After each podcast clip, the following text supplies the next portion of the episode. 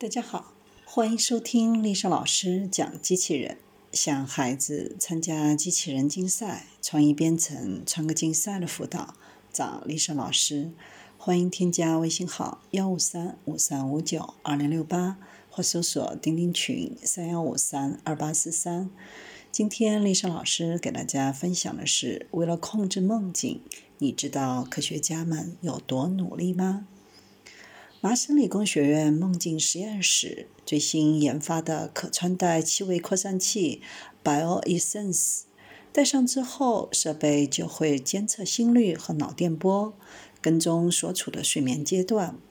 一旦到达跟记忆区相关的 N 三阶段，就会释放出预设好的气味。因为嗅觉与记忆和情感部分的脑区、杏仁核和海马体相连。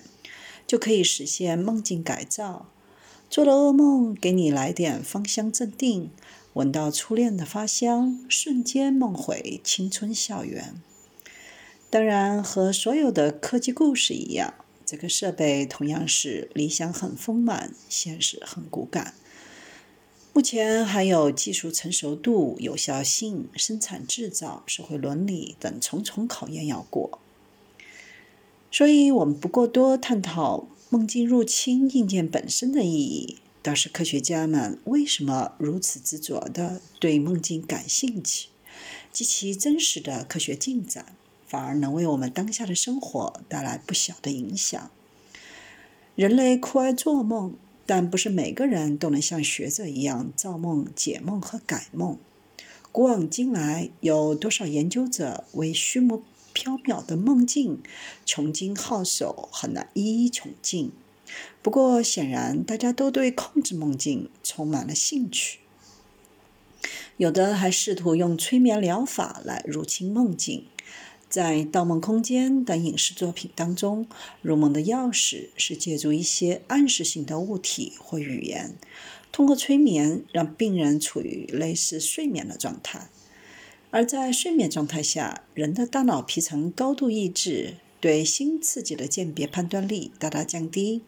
医生可以介入患者的梦境，用正面而又肯定的语言向他明确指出有关症状能够消失，进行精神分析，找出治病的心理根源。从1775年，奥地利医生麦斯默使用催眠术，并用于医疗。催眠疗法已经有两百多年的历史，弗洛伊德、荣格、巴甫洛夫等学者也都对催眠现象进行了大量的研究。有的则利用社会的科学方法教人做梦，比如斯坦福大学心理学博士、西方现代清醒梦之父史蒂芬·拉伯格就试图说服大脑细胞让自己重返梦境。一九一三年，荷兰医生弗雷德里克·范艾登创造了“清醒梦”一词。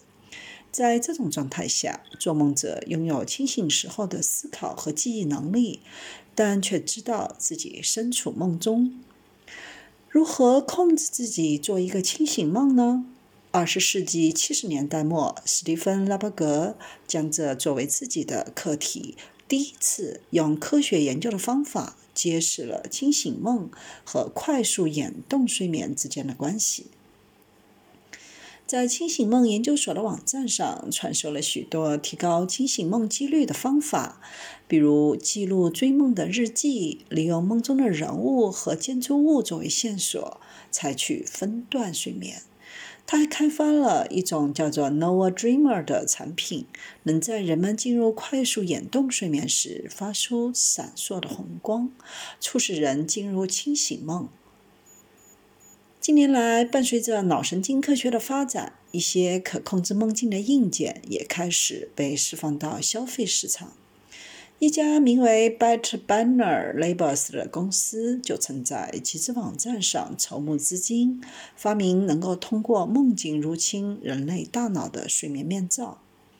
该面罩内部有六盏红色的 LED 灯，它非常昏暗，以至于不会弄醒睡眠者，但又足以让大脑识别它们的存在。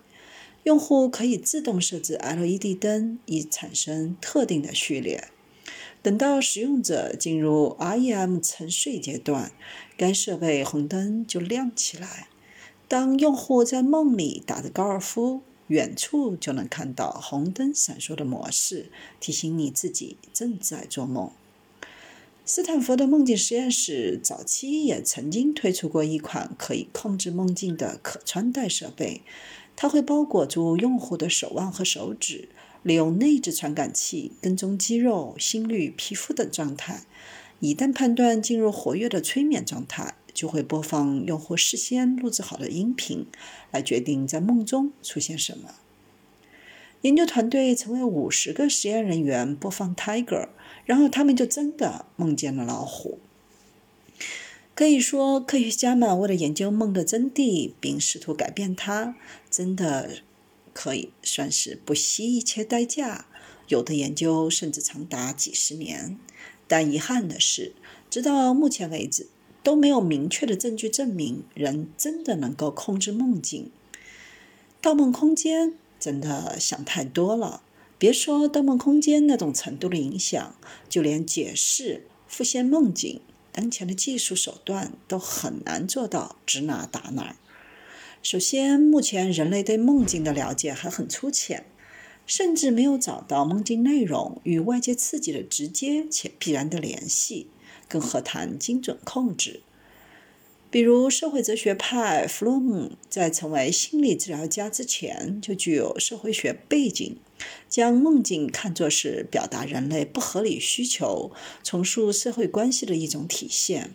举个例子，乞丐梦见自己吃上了满汉全席，小女孩在梦中看到了温暖的火苗，这些更强调梦中象征性的意义，注重对梦境的辩证解释，而非科学证明。中国古代也认为“心卧则梦，忧乐存心”。朱熹也经常说：“梦者，寐中之心动也。”也就是在各种因素刺激下的心神活动。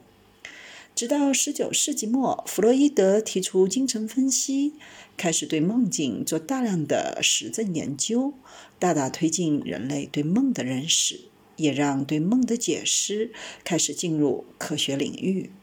其中就有许多分支在反复证伪、对抗求真。比如，弗洛伊德认为梦体现的是人被压抑的欲望和情感，是潜意识的表达；而他的学生荣格则认为梦的功能是补偿，人类在梦中体验自己无法体验的生活，以维持心理平衡。而另一个学生阿德勒则认为梦是解决问题的欺骗性方法。如果一个人勇敢面对生活中的问题，就很少需要做梦。脑神经学科的进步，尤其是核磁共振及神经影像技术，为更好地描述人类睡眠阶段的大脑激活区提供了新的证据，让人们对梦的理解更上一层楼。福尔克斯就基于纵向的实验室研究，提出做梦的认知发展理论，认为梦就是人类。培养认知和视觉空间的一种产物。一旦人们达到某个发展阶段，梦就自然产生了。哈佛大学的教授艾伦·霍布森也认为，梦没有任何意义，仅仅是脑在夜间运转产生的副产品，是大脑在处理感觉输入的随机脉冲时所产生的一种幻想。当然，基于脑神经科学的梦境理论还有很多，比如克瑞克的反向学习理论，认为梦是记忆的定期清理系统。为了把大脑皮层细胞网络中一些不重要、不受欢迎的神经连接去除掉。把空间留给更重要的记忆。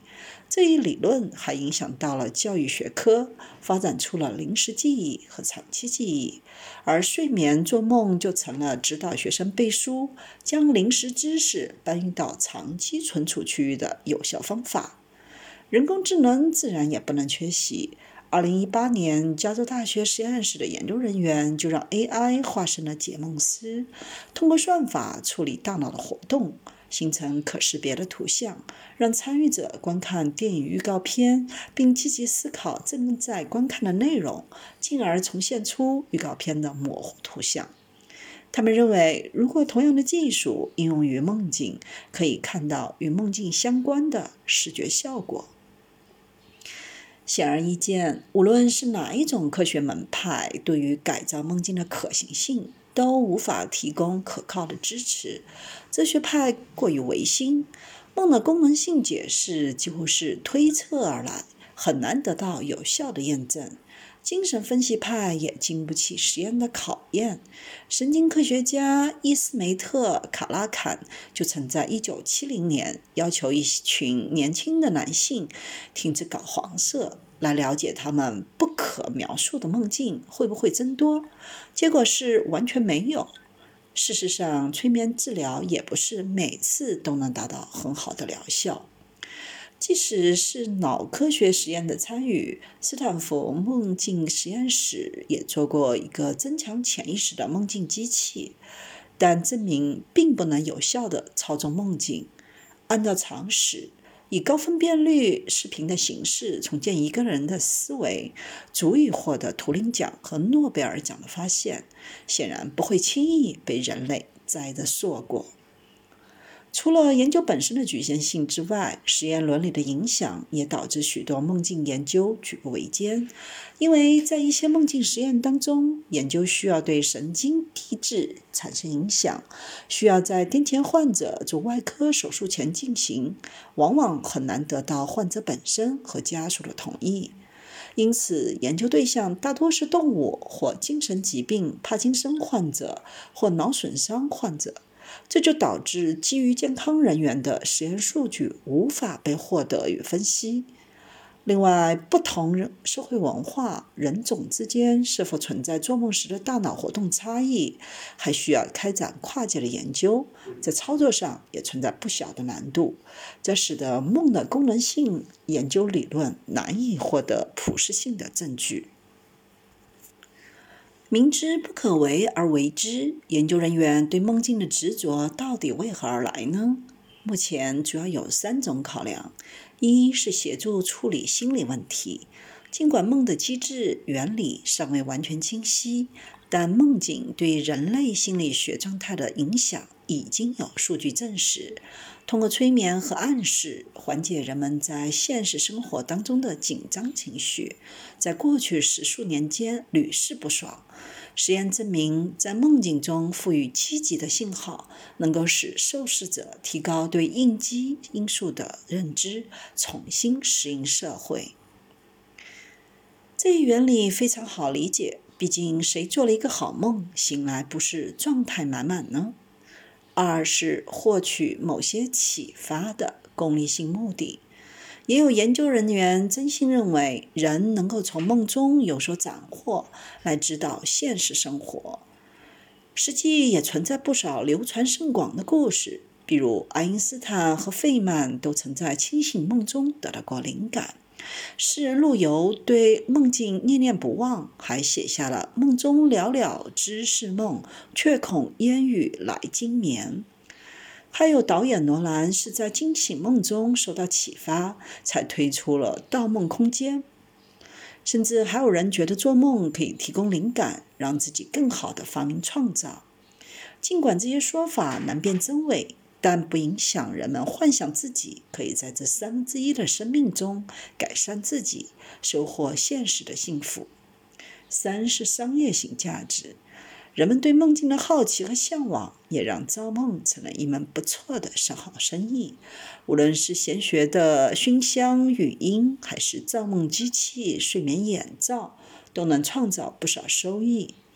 比如前面提到的眼罩。售价是九十五美元，还能提供私人定制。站在今时今日的我们，很难酌定的说，人类想要控制梦境的愿望到底是不是一场庄生迷梦？但可以肯定的是，我们可以借助可穿戴设备来监视打鼾、磨牙、辗转反侧等情况，让自己睡得更好。人类研究梦，或许永远都不能抵达那个更远的世界。只是为了更加了解人性本身。那，亲爱的你，又想做一个怎样的梦呢？